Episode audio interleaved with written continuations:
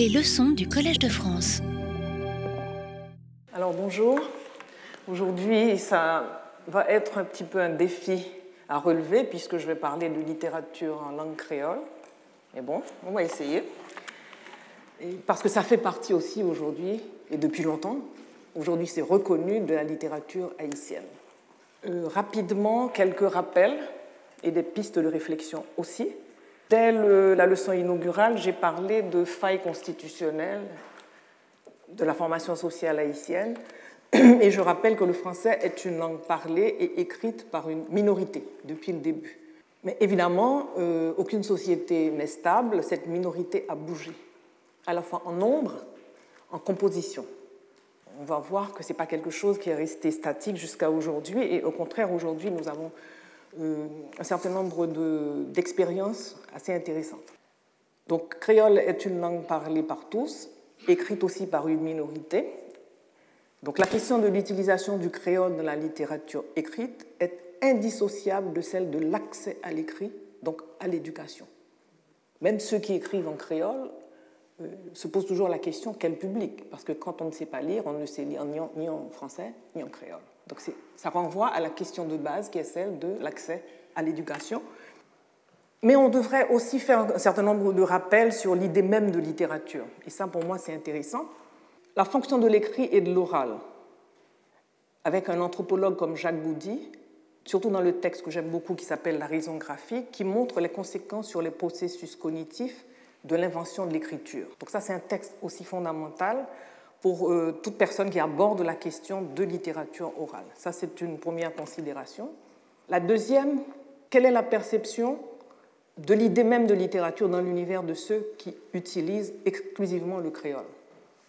Qu'est-ce que ça veut dire la littérature dans cet univers-là? C'est encore une question anthropologique. La troisième question, et ça je l'avais mentionné déjà dans la leçon inaugurale, il faut rappeler que l'idée de l'auteur comme figure prestigieuse apparaît avec la modernité européenne. Quand dans la modernité européenne, on découvre ce, qu'on appelle, ce que Barthes appelle lui-même d'ailleurs le prestige de l'individu. À partir de ce moment-là, ce sont des figures individuelles qui émergent et qui prennent donc euh, sur eux euh, toute la lumière. Alors que la création en littérature orale étant pour la plupart collective, il n'y a pas d'auteur connu. Et chaque interprète devient lui-même auteur. Donc une fois que je mets en, perspective, euh, disons, ces préliminaires, il est évident qu'on peut énormément réfléchir sur la littérature en langue euh, créole en Haïti. Je vais aller vers d'autres considérations euh, mondiales, régionales. Si aujourd'hui dans les Antilles, autour des côtes africaines et même dans l'océan Indien ou dans le Pacifique, on trouve d'autres formes du créole parlé, avec des pourcentages de langue anglaise, de l'espagnol et du français, des dialectes africains différents les uns des autres, et ce, indépendamment des régions, de l'importance du processus de colonisation ainsi que de la nationalité du colonisateur établi dans ces milieux. Donc vous avez différents types de créoles, différentes formes de créoles. Donc Haïti appartient à ce monde, disons, de la créolisation et de la créolisation. Je préfère ça au mot aux créolités. Aujourd'hui, Haïti apparaît évidemment comme un centre avec ses 11-12 millions d'habitants, phare de la langue créole et on va le voir, mais il y a vraiment un foisonnement d'écrivains qui écrivent en langue euh, créole aujourd'hui, et ce depuis les années 50. Le premier roman intégralement écrit en créole a été fait en Guyane en 1885, et ça s'appelle Atipa. A-T-I-P-A. Alors, j'en profite pour ouvrir une parenthèse, je ne pourrai pas donner toutes les références bibliographiques à chaque fois parce que je perdrais peut-être un quart d'heure. Donc les références vont se retrouver sur, le site du collège. Autrement, ça va être très très long. La toute première grammaire d'un créole à base lexicale française est due à un instituteur trinidadien, John Jacob Thomas, et a été publiée en 1869. Donc, les, les, tentatives de formalisation du créole ne datent pas d'aujourd'hui. Dès le 19e siècle, il y a eu des tentatives dans la région de l'Amérique et de la Caraïbe euh, de, formaliser le créole. Alors le titre c'est The Theory and Practice of Creole Grammar, qui est apparu à Port of Spain. Pour euh, la langue créole en Haïti, comment est-ce qu'on pourrait définir la langue créole euh, haïtienne? Les premiers habitants de l'île, les Indiens, alors toute une réflexion sur la chronologie, ne parlaient-ils pas une langue qu'on appelle le marcoris, dont le métissage à la suite du débarquement des Espagnols dans l'île aurait pu avoir pour résultat une première forme du créole haïtien, un mélange de langue indienne et d'espagnol. L'arrivée des Noirs venus d'Afrique a fait un deuxième mélange, un second moulage de la langue, le créole haïtien, surtout avec le marronnage de ces esclaves et des, des populations indiennes, parce qu'il y a eu toute une histoire dont on ne parle pas assez d'ailleurs, du marronnage entre les populations autochtones, indigènes, donc les Indiens, Arawak et Caraïbes, et les populations noires. Donc il y a eu une deuxième forme, une deuxième créolisation.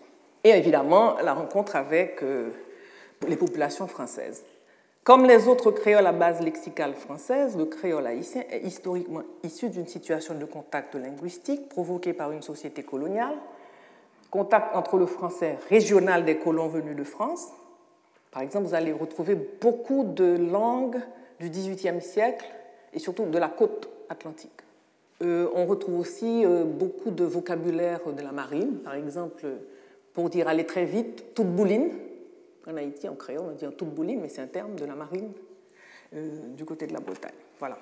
Le lexique de l'haïtien, son vocabulaire provient essentiellement pardon, du français, français dialectal des colons, mais sa grammaire s'est développée de la recombinaison des traits provenant du français avec d'autres euh, substrats africains, langue première des esclaves transportés de l'Afrique et de la Caraïbe. Mais il ne faut pas oublier que ces esclaves venaient de contrées différentes. Donc il y a eu 25 euh, ethnies différentes qui sont arrivées dans la Caraïbe. Donc la créolisation a permis la communication véritablement entre les gens, entre les populations. Alors du fait de la présence officielle du français, et c'est là que les complications commencent, et du fait des similarités entre les lexiques créoles et français, on pourrait s'imaginer que l'acquisition du français est a priori facile pour un haïtien ou du créole pour un francophone. Eh bien, ce n'est pas le cas. Parce que cette similarité créole-français ne se limite pas à la phonologie et au lexique, et n'est même dans, dans, certains domaines que très partielle. Un discours oral spontané produit en créole peut être totalement opaque pour un francophone non créolophone. Et un discours oral en français spontané est inversement opaque, quelquefois pour un créolophone non initié au français.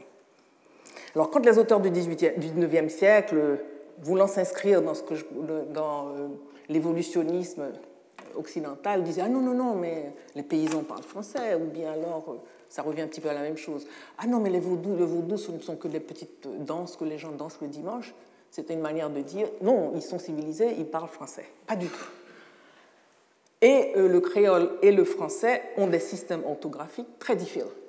L'orthographe du le créole est une orthographe phonétique, donc il faut se référer à l'alphabet phonétique pour comprendre euh, le créole euh, haïtien. Deux ou trois autres pistes pour comprendre les textes que je vais vous soumettre.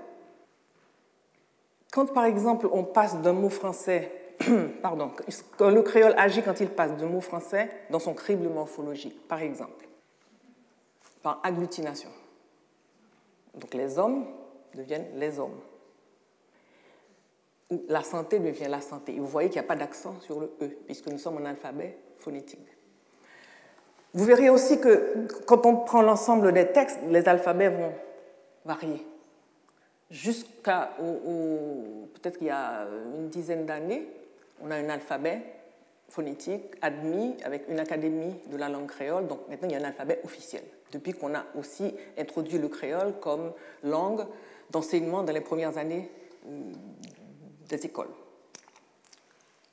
Donc vous allez avoir plusieurs orthographes jusqu'à euh, aux productions des jeunes poètes et vous verrez que là, il y a une uniformisation de l'orthographe.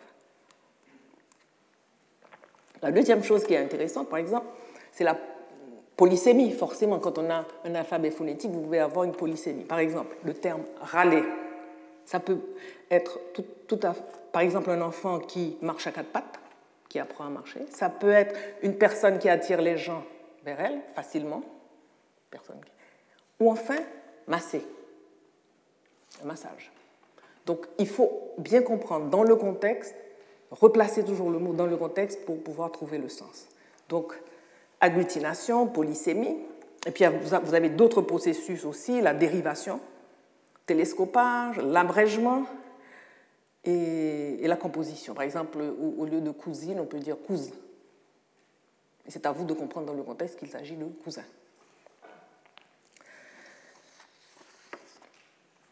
Il y a aussi, évidemment, beaucoup de débats, et il y en a eu, sur la coexistence des deux langues. Un, petit euh, un rappel historique, enfin, anecdotique historique aussi très important. On dit que Dessalines, euh, à un moment donné, quand un jeune était venu à sa rencontre au Gonaïve, il lui a adressé la parole en français. Il lui a dit Comment? Pourquoi tu ne m'adresses pas la parole en créole? Tu ne sais pas que tu as une langue? Or, c'est intéressant parce que ce même Dessalines va utiliser des secrétaires parlant français, comme il a vu ses vis-à-vis euh, envoyés par Napoléon le faire, pour pouvoir faire connaître à l'extérieur ce qu'il était en train de faire. C'est-à-dire, il préparait cette révolution, euh, la première post-coloniale, la première post-esclavagiste du monde. Donc, il savait bien jouer sur le créole quand on était en Haïti et la nécessité du français quand il fallait, et même du français euh, châtié quand il fallait faire connaître, donner une publicité à cet événement historique qui, devait être la révolution haïtienne. Mais ce débat continue, d'ailleurs de nos jours. Aujourd'hui, la Constitution depuis 1987 précise que le créole est langue officielle, tout comme le français, qui seul l'était jusque-là. Mais certains linguistes, comme Yves Desjons, ou certains membres de la toute nouvelle Académie du créole, ou des linguistes travaillant aux États-Unis, pensent qu'il s'agit d'une langue du blanc, d'une langue de domination ou d'une langue étrangère. Mais la grande majorité admet que le créole doit aujourd'hui coexister avec le français, et certains vont jusqu'à une ouverture avec l'anglais et l'espagnol comme langue régionale. Un pays comme Curaçao, euh, évidemment, ce n'est pas la même population, ce n'est pas la même superficie. Les trois langues, le papamiento, l'anglais et l'espagnol, sont parlés.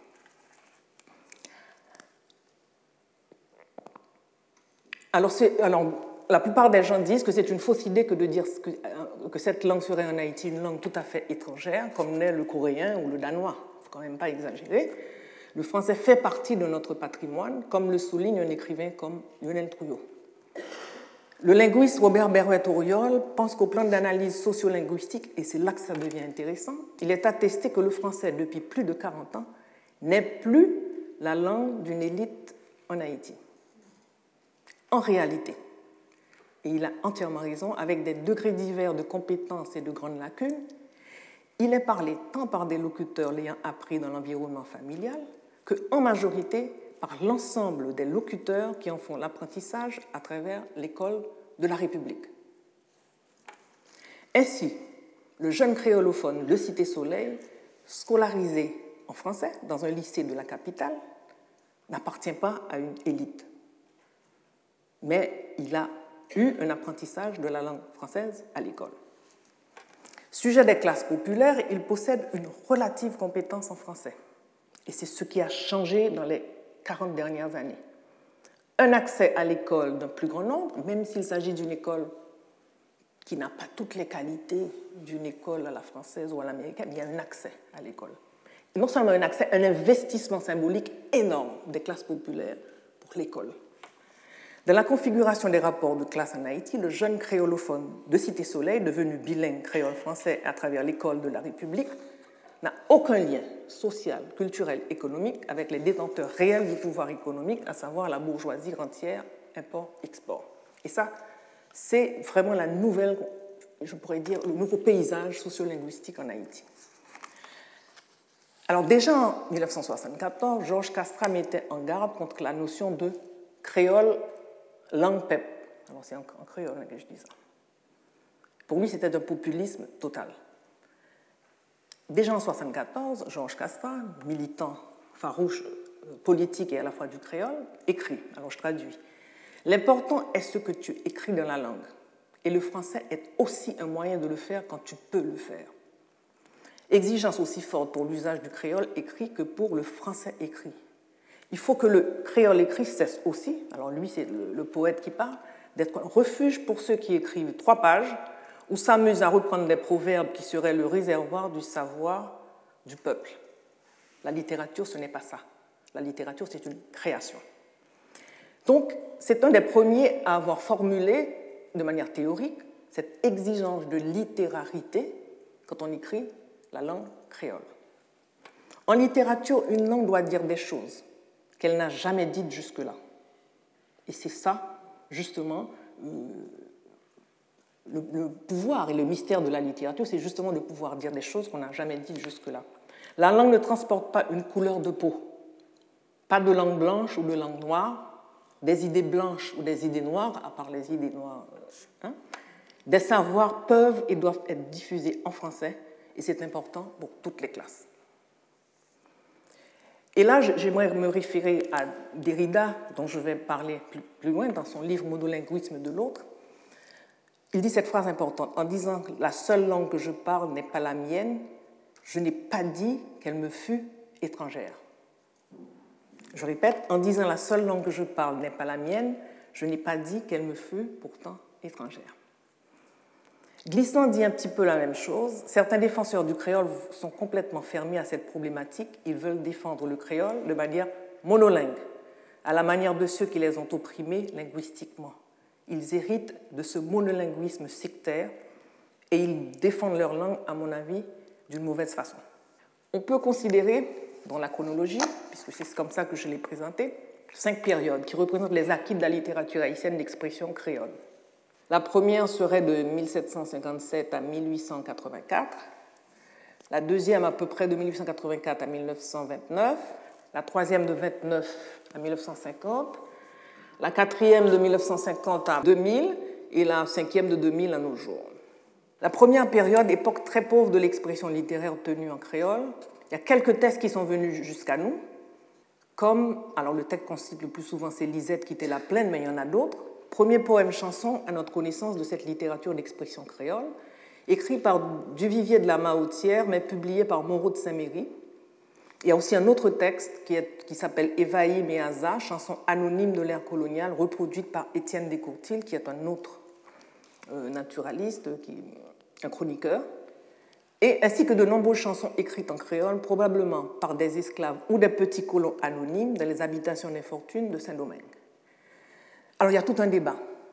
Quelle nationalité donner à ces textes? Il y avait encore un débat il y a un mois. Ouh là là.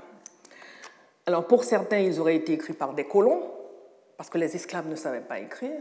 Alors trois questions. Est-ce que les colons avaient-ils à cœur les chagrins de leurs esclaves? Parce général, c'était des, des histoires d'amour, j'en doute. Est-ce qu'il n'existait pas des esclaves de maison, des affranchis qui savaient lire et écrire? On complexifie un petit peu plus la chose que de faire de manière manichéenne. Et qu'est-ce que ça veut dire Moi, c'est ma grande question, la question de patrimoine aujourd'hui. Quand on sait que, par exemple, aujourd'hui, on doit considérer comme faisant partie du patrimoine administratif français des textes écrits en créole. Parce qu'il y avait des textes, euh, certainement, des, je ne sais pas, des avis euh, que, la population haïtienne devait connaître au moment de la enfin, haïtienne, saint-domingoise au moment de la colonie, qui étaient faites en créole et qui font partie du patrimoine administratif français. Donc je crois qu'il faut essayer de sortir, c'est le sortir de ces paramètres et de ces critères du 19e siècle pour commencer à comprendre ce qu'on appelle un patrimoine, ce que c'est qu'une langue, qui est est-ce qu'une langue est forcément liée à un drapeau et éternellement à un drapeau ou à une patrie Alors voilà le texte.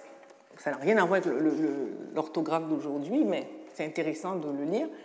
Lisette quittait la plaine, ou un peu dit bonnet à moins. Ça n'a rien à voir avec l'orthographe d'aujourd'hui. J'ai à moins semblé fontaine.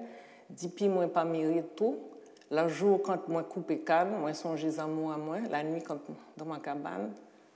Ah ben là, il y a un peu dormi en moins qu'un béton. Lisette a quitté la plaine, j'ai perdu mon bonheur. Mes yeux sont comme une fontaine depuis que je ne te vois plus. Le jour quand je coupe la canne, je pense à mon amour. La nuit couchée sur mon lit, dans mon sommeil, je la tiens dans mes bras. Alors, il est évident, à mon avis, qu'un esclavagiste, euh, je vois difficilement comment il va euh, s'inquiéter des amours ou des chagrins de Lisette et de celui qui a écrit. Euh, donc ça pose quand même un certain nombre d'interrogations. D'autres textes sont intéressants.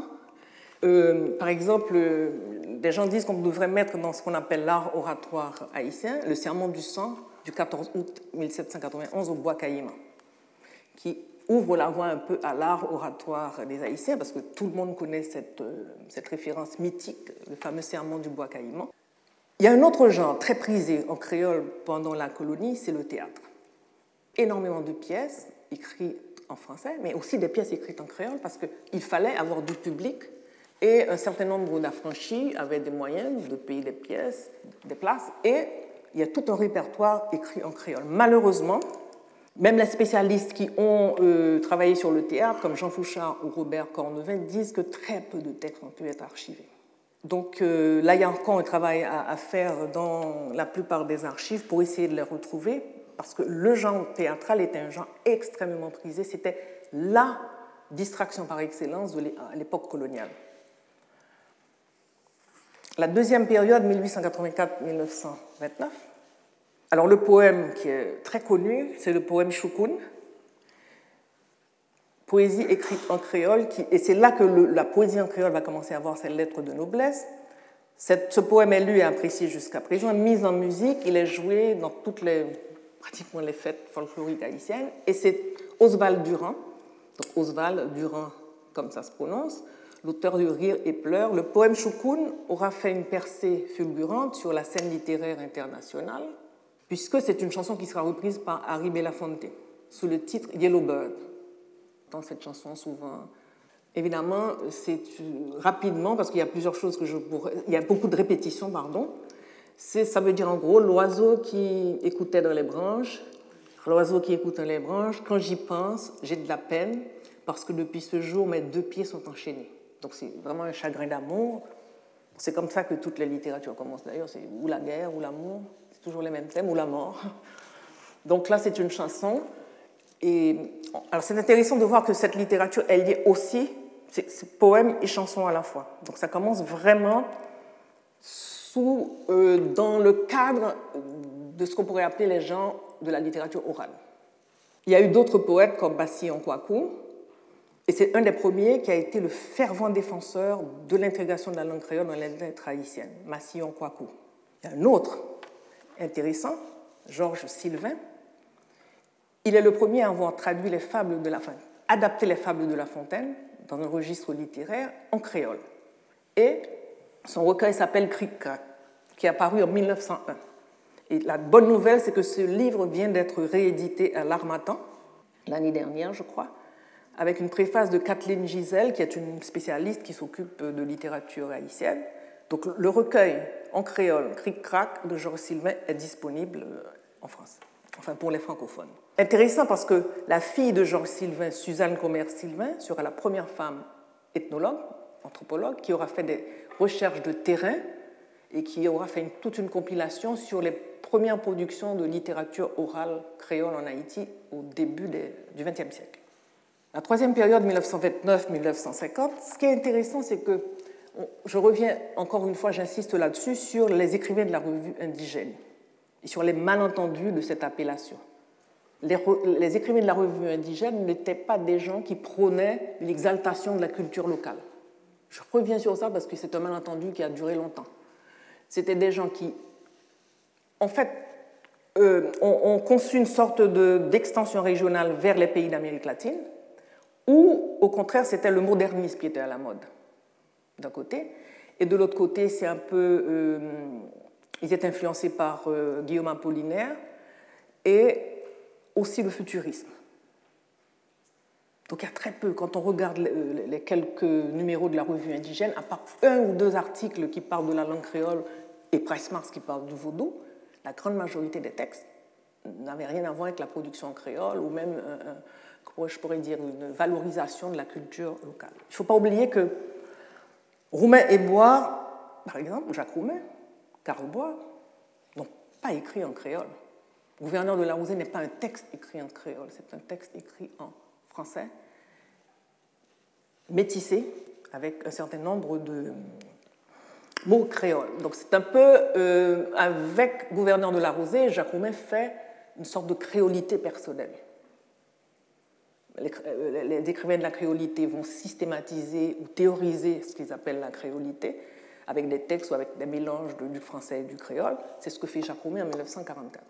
Mais ça ne va pas être véritablement suivi. On verra que l'une des seules personnes qui le fait, c'est Émile Roumer, qui essaie de faire un mélange dans ses textes du créole et du français, et quelques-uns qui essaient aussi, Émile Rigaud, Tasso, mais ça ne va pas avoir une suite. La véritable suite, ce, sera, ce seront des textes écrits en créole. Un exemple de ce que fait, par exemple, Émile Roumer. Ça n'a rien à voir aussi avec l'orthographe d'aujourd'hui. Alors je traduis. M'a écrit poème et carnet sous carnet, en langue Oswald Durand comme orfèvre sonnet, qui montre qui comprennent ça en mi-temps barbarie intellectuelle qui vivent comme fauve dans ménagerie. Ah, j'écris des poèmes recueil après recueil dans la langue d'Oswald Durand quand j'essaie d'être un orfèvre des sonnets. Qui va me comprendre au milieu de cette barbarie des intellectuels qui vivent comme des fauves dans une ménagerie? Et la période qui va être la plus intéressante commence véritablement en 1950, avec un nom qu'il faut retenir, c'est Félix Morisseau-Leroy. J'ai déjà euh, présenté ici un de ces textes que j'aime beaucoup, qui s'appelle Touriste. On l'a vu. Euh, quand il dit touriste, pas prendre portrait, trop laide, trop noir, et Kodak va casser. Quand il dit, alors c'est avec l'arrivée des premiers touristes en Haïti, et il dit euh, écoutez, touriste, ne me prends pas en photo, je suis trop noir, je suis trop léger, ta caméra elle va se casser, c'est pas possible, je suis trop noir, je suis trop laid. Et au bout du poème, il dit euh, donne-moi 5 centimes et poursuis ton chemin. Le même Maurice Leroy, il écrit un très beau texte que les Haïtiens reprennent souvent qui s'appelle Messi Papa des Salines. Là, il faut faire un effort. Parce qu'on commence à avoir, arriver aux choses sérieuses. Papa Dessalines, Messi. Alors, vous, regardez la traduction. Chaque fois, moi, senti mieux, me dit, Samier, pardon, me dit, merci, Papa Dessalines. Merci, Papa Dessalines. C'est où montrer nous chanter, montrer nous dire non. Yo qui dit oui, oui. Gandeg qui dit yes, ou montrer me dit non. Dessalines montrer toute nègre, toute nègre sous la tête dit non. Merci papa Dessalines. Connaît qui voulait expliquer tant dis pas temps passé. Et que oui, qu'il est la fraternité humaine, l'humanité, la civilisation, tout ça c'est français. Moi-même, c'est Dessalines qu'on est, dit merci papa. Ce qui est intéressant avec ce texte, d'abord il faut situer ce texte dans la culture haïtienne. C'est pourquoi il appelle papa. Il ne faut pas oublier que c'est une culture communautaire et que celui qui a le prestige dans, la cour, c'est papa. Dans l'univers aussi sacré, le loi qui a le plus de prestige, on l'appelle souvent aussi papa. Donc il faut replacer ça dans le contexte, c'est pas juste papa, parce qu'on dit papa, maman. Ça non, c'est honorifique et c'est respectueux. L'autre chose, quand il dit Guénin qui veut expliquer tant je dis pas tant passé, et que oui, à qu'il est fraternité humaine, l'humanité, la civilisation. Dès qu'en créole, on commence à mettre le français en dérision, c'est pour rappeler l'utilisation que l'élite avait toujours fait du français pour mentir à la majorité de ceux qui ne parlent pas français. Les discours politiques, les promesses économiques, etc. Donc, L'introduction du français, c'est pour marquer la distance et la réprobation. Dès qu'il y a le français, c'est la démagogie. Et souvent, ils disent aussi parler français par dire l'esprit.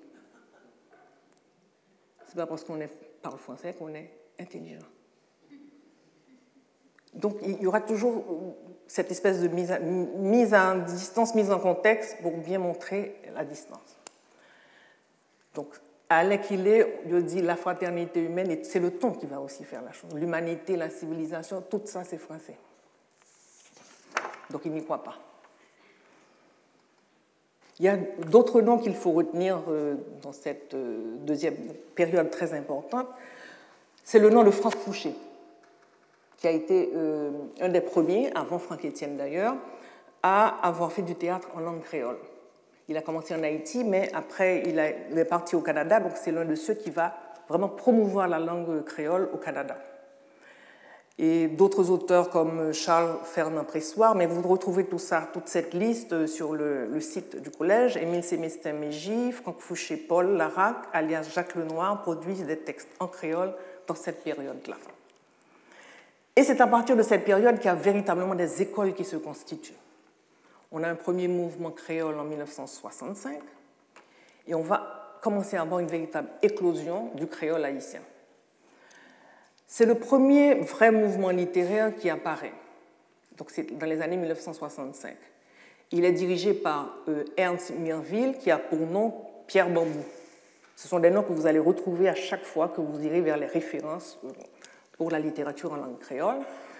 Ou un autre nom, c'est Jean-Marie Wilner Denis Jean Mapou, qui tient jusqu'à présent une librairie à Miami, dans le Little Haiti de Miami où viennent se rencontrer tous les Haïtiens quand il y a des ventes signatures. C'est toujours Jean Mapou qui tient ce lieu qui est devenu presque un centre culturel. Et ils forment une société qu'ils appellent la société, alors Coucouille, hein, c'est l'équivalent de Luciole. Il y aura une branche à New York et euh, d'autres euh, branches euh, au Canada, on verra plus tard, et à Miami. Donc la diaspora haïtienne, ce qui est intéressant, c'est elle va jouer un très grand rôle dans l'avancement de la littérature en langue créole. Ils sont dans une situation pratiquement d'exil à ce moment-là, puisqu'on est sous le régime de Duvalier, et ils sont à New York, ils ne vont pas écrire en, anglais, ils ne vont pas écrire en français comme l'a fait par exemple Marie Chauvette, ils le font en créole. Et on comprend d'ailleurs pourquoi quelqu'un comme Georges Castra, qui va vraiment dominer la littérature en langue créole, a commencé à écrire aux États-Unis je pense que Georges Castra n'a certainement jamais vraiment maîtrisé la langue anglaise. Il y a, un autre euh, écrivain qui est très intéressant, qui s'appelle Mano Eugène, et il a conçu une sorte de poésie un peu comme les haïkus, très très réduit. Et euh, c'est intéressant, on va voir un de ses poèmes. Alors il y a une sorte d'intertextualité parce qu'il fait référence à l'espace d'un ciment, qui est le roman de Jacques-Stéphane Alexis, il écrit un poème de cinq vers sur l'espace d'un ciment en créole.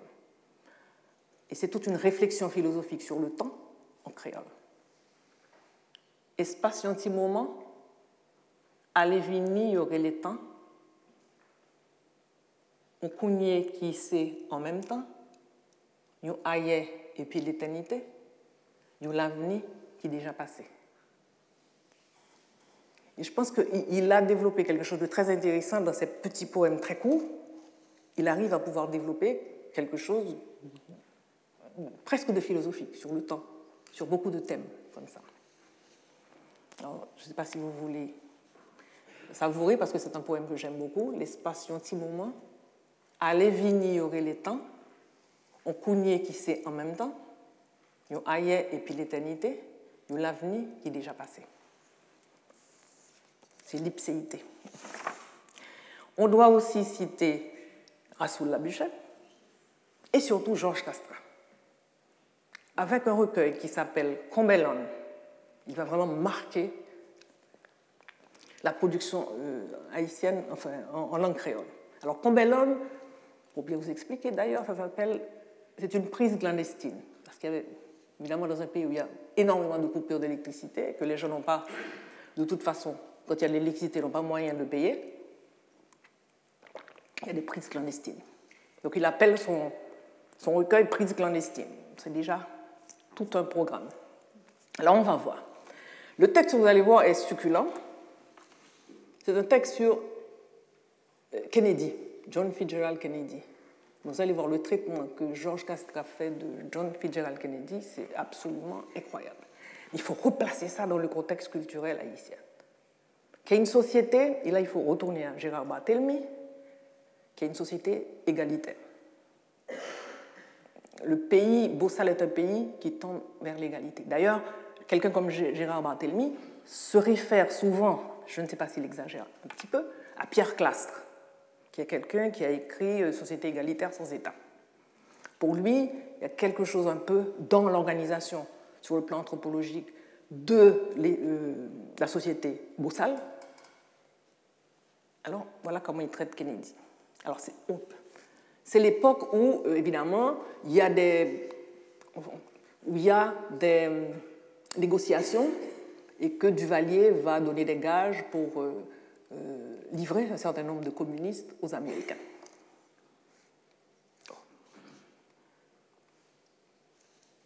Kennedy, Gad John, Gad Keke, Tifigil Tankou Kenep, Gade je mouche ap tekem tek. Apa mouche fwabem nan tet tok. Gade ti John, gade keke, mouche pram pou kribete. Rete. C'est extraordinaire parce que Kennedy, c'est le président euh, de la toute-puissance américaine. Alors lui, il le ramène aux copains qui passent, je sais pas, moi, à côté. Qui, qui. Mais c'est T. John. Mais c'est Keke. Il n'appelle pas évidemment euh, John Fitzgerald Kennedy. Son visage est comme une quenette, un petit fruit rond. Mais ma parole, il m'a touché d'une chypnothèque. il y a beaucoup d'onomatopées aussi en créole. Mais il m'a frappé sur la tête. Toc. Mais c'est T. John. Mais c'est Mais ce kéké, il me prend pour un idiot. Il y a tout le temps. Ah bon? Alors c'est intéressant parce que quelqu'un comme justement Georges Castra, non seulement il théorise sa production en, langue créole, il la met en pratique. Je crois que c'est un de ceux qui est allé plus loin dans les subtilités de la langue créole, d'utilisation de toutes les ressources de, orales de cette langue créole et de passer à la littérarité de l'écrit en créole. Et quand il dit ah bon, ça renvoie aussi à l'énorme capacité de marronnage, il ne faut pas l'oublier, du peuple haïtien et de résistance au modèle importé. Quand il dit il me prend pour un idiot, ah bon? On ne dira pas plus. Voilà, parce que tous les modèles importés qu'on a essayé de mettre sur pied, ça n'a jamais marché. Comme par exemple la grande plantation. C'est une chose, les Haïtiens sont assez réticents à la grande plantation. Ils préfèrent la petite propriété, par exemple, euh, familiale. Et d'ailleurs, comme disait Jacques, euh, Gérard Barthélemy, à force d'être en retard, on est en avance, puisque aujourd'hui, dans l'écologie moderne, on retourne à la, à la, culture diversifiée et aux petits et petites propriétés.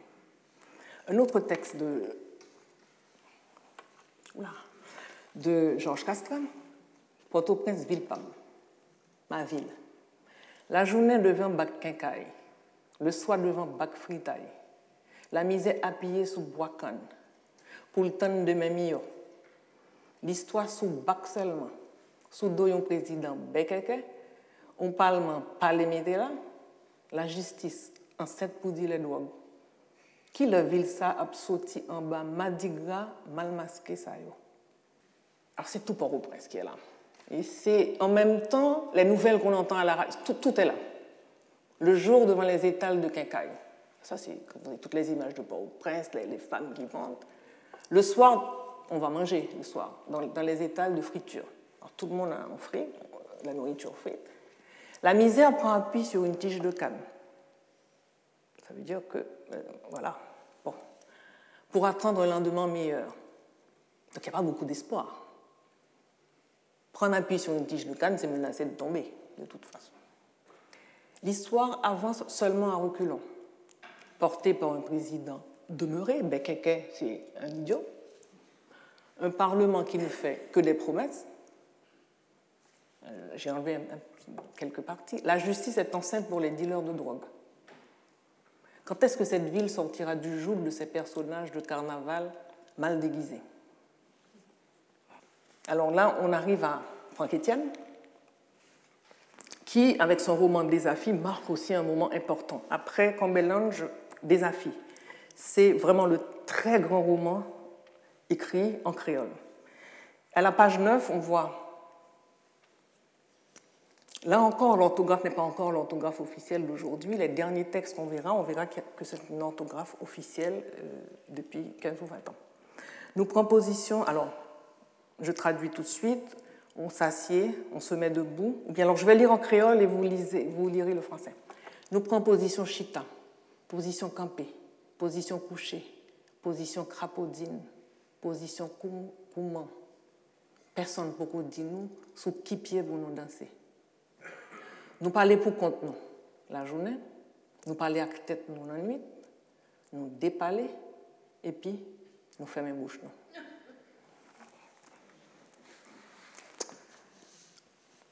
Alors c'est un peu la situation du peuple haïtien qui est là, qui attend. Il, a écrit ça en 75, on pourrait l'écrire en 2019. Un autre passage de ce même texte qui est très beau. L'enfant y oublié la cou, branche bois, ma connaît. À gauche, un pied mango fait commencer donner. À droite, un potorique mapou a perdu feuille en bas soleil. Un chien flegedek, toujours les onomatopées, a bavé bon entouraille. La mi-temps, un caille chamotte ancien, contrarié depuis longtemps. Flèche paratonelli, en tchout les vents cyclones grattés gauche. Alors c'est intéressant, le flèche de son paratonnerre bouge dans tous les sens. En tchout c'est quelqu'un de curieux, qui, fouine pour. Euh, alors c'est l'image du vent qui fait tourner ce paratonnerre dans tous les sens. Donc c'est très poétique quand le vent des cyclones lui gratte la gorge. Donc c'est l'image d'une personnalisation finalement du paratonnerre. Voilà, donc on arrive là à des textes de grande maturité, des textes extrêmement travaillés, et loin de ce que justement Georges Castra critiquait, ça veut dire que on aligne trois, trois beaux verbes et on dit qu'on a fait un poème euh, en créole. Il dit de l'exigence, de la littérarité. Il faut de la littérature en créole. Autre chose intéressante, mais là je ne l'ai pas, c'est juste une réplique. Par exemple, dans le théâtre de Franck Etienne, qui a été un théâtre extrêmement prisé de tout le monde, particulièrement Pelin-Tête. Alors, ce qui est intéressant, dans Pelin-Tête, il met sur scène un intellectuel et un analphabète, pratiquement. Ils sont tous les deux aux États-Unis.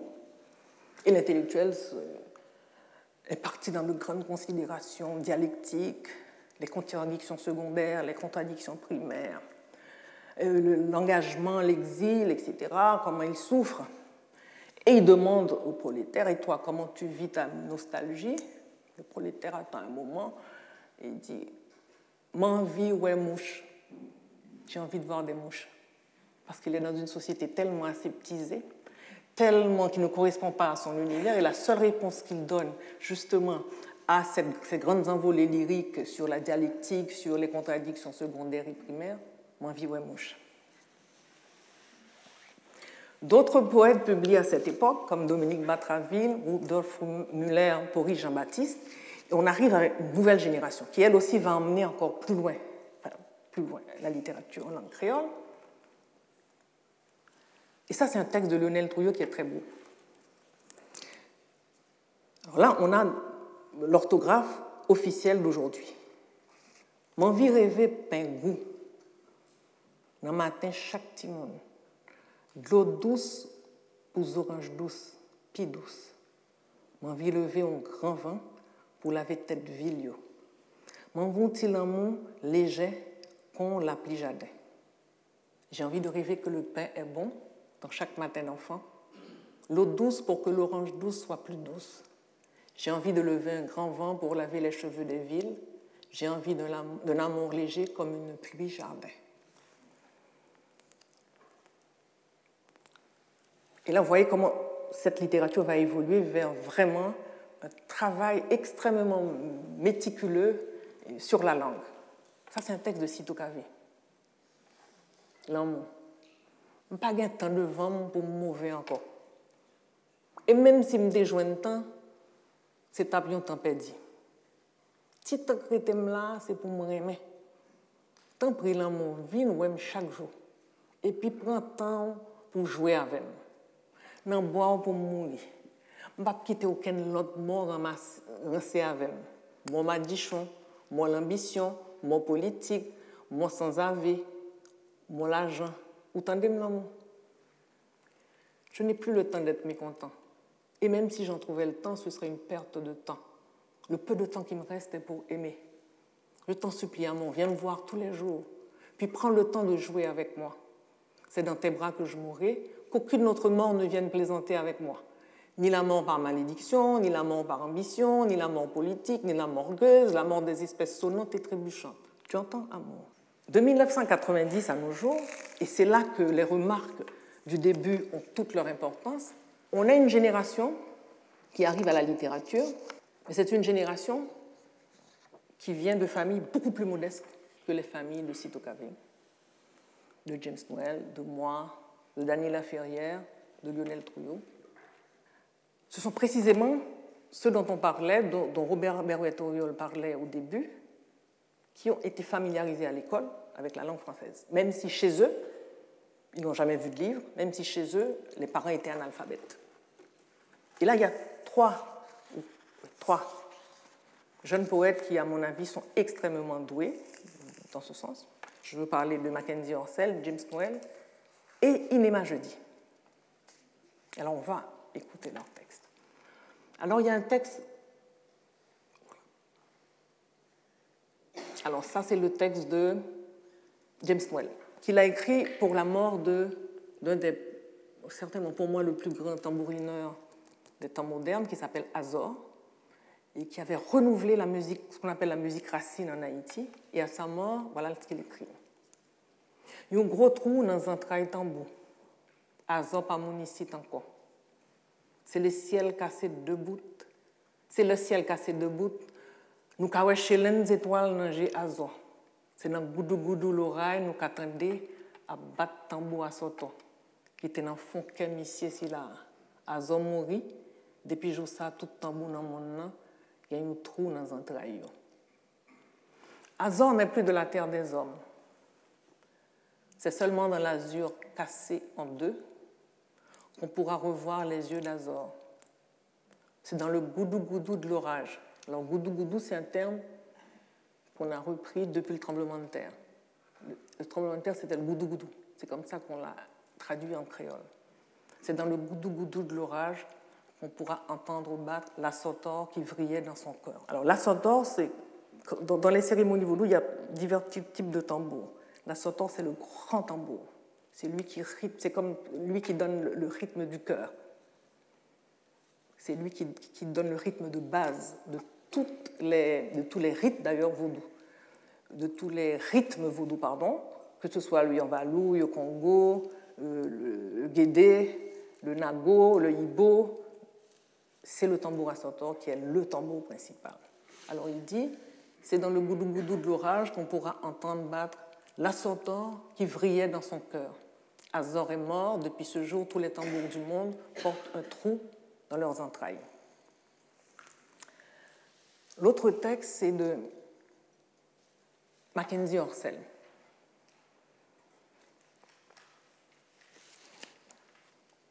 Souffle nos marées dans Kekap Calais. Veine nous vide. Sans c'est pour laver la rue. Pour un petit bout de l'eau, monde fait vio à broter la main dans bokit. C'est intéressant parce que les deux textes qui vont suivre, et le texte de Mackenzie et le texte de Inema, parlent de l'eau, du manque d'eau, et comment l'eau va devenir un symbole extrêmement fort. Nos souffles sont attachés dans la queue des cerfs-volants qui sont partis. Nos veines sont exsangues. Le sang, c'est pour laver les rues. Pour un peu d'eau, les gens passent leur vie à puiser par seau l'eau de mer. Quand on habite en Haïti, qu'on vit en Haïti, on sait ce que ça représente un seau d'eau. C'est dans le budget quotidien. Comment est-ce qu'on va trouver cette eau? Qui va chercher l'eau? Et comment on va gérer cette eau pour qu'elle ait une utilisation la plus économique possible? Donc c'est intéressant de voir. L'eau va apparaître ici. Et on va avoir ce beau texte de un texte d'Inéma jeudi. Il faut bien comprendre la langue créole. Quand on demande à un haïtien ça passé, il répond n'a boulé. On brûle, on, vit, on, vit. Alors lui va jouer sur le brûlé. Dim ça passé, m'a dit n'a boulé. Moi, pour qui pas crié. M'a dit, on n'en fait pas, rien pas gaspillé. à ta de l'eau, million vingt. Demande-moi comment je vais. Je te dirai, ça va. Demande-moi pourquoi je ne pleure pas. Je te dirai que dans mon enfer, puisque s'il a boulé, c'est qu'il est en enfer, on ne gaspille rien. Même l'eau souvent très chère. Alors, vous voyez comment on traduit million vingt. En Haïti, c'est pas la peine. Alors, comment cette voiture, elle vaut combien? Million. Donc, quand vous dites ça, ça veut dire que vous n'allez pas pouvoir l'acheter, ça, c'est très cher. Donc, le terme million c'est pour tout ce qui est très cher et inaccessible. moi, j'aime beaucoup ce, poème. Dim sac passé, madou n'a boulé. Moi, dem pour qui m'a crié, madou n'en fait pas, rien pas gaspillé. À ta de l'eau, million vingt.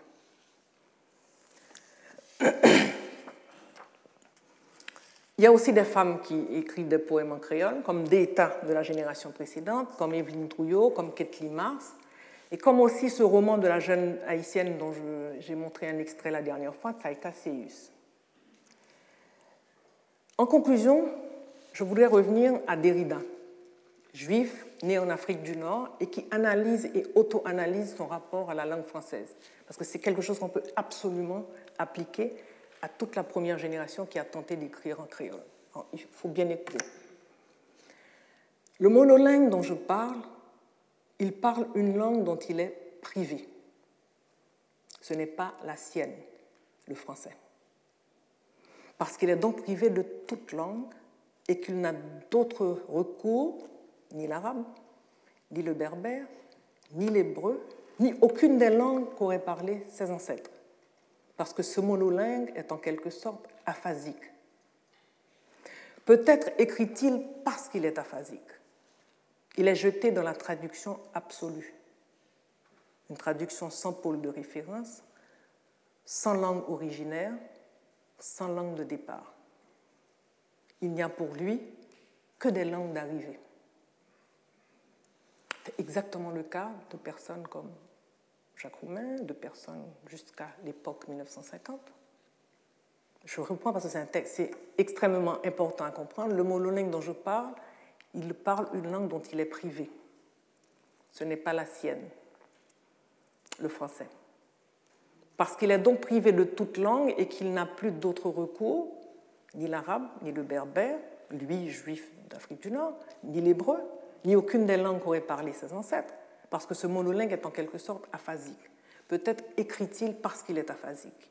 Il est jeté dans la traduction absolue, une traduction sans pôle de référence, sans, pôle, sans langue originaire, sans langue de départ. Il n'y a pour lui que des langues d'arrivée. Ce fut la situation de tous ces francophones nés dans des familles francophones et qui ont appris à lire et à écrire en français. Ils avaient une langue d'arrivée, mais étaient mal à l'aise avec la langue de départ ou ne la maîtrisaient pas. C'est à partir de la moitié du XXe siècle que se sont mis à la recherche d'une langue de départ, avec Maurice Leroy, Castra, Franck Etienne. Mais la nouvelle génération d'écrivains issus de milieux sociaux plus modestes, créolophones au départ. Et cela parce qu'il y a eu une, démocratisation de l'école haïtienne, avec en plus l'introduction du créole dans le cursus scolaire, eux ont une langue de départ qu'il s'agisse de Mackenzie Orstel, qu'il s'agisse de Idema Jeudi, extrêmement doué, qu'il s'agisse de James ils ont une langue de départ. Mais mieux, et c'est là où Castra était un visionnaire, il ne se prive pas de la langue d'arrivée non plus. Quand Castra disait déjà en 1960, euh, quand il a écrit son Combelin, la partie théorique, la postface, il faut tout prendre. Et en cela, Castra avait raison dans la postface de son recueil, surtout prenez les deux, ne vous privez d'aucune langue. L'essentiel est de dire. Merci. Retrouvez tous les contenus du Collège de France sur www.colège-2-france.fr.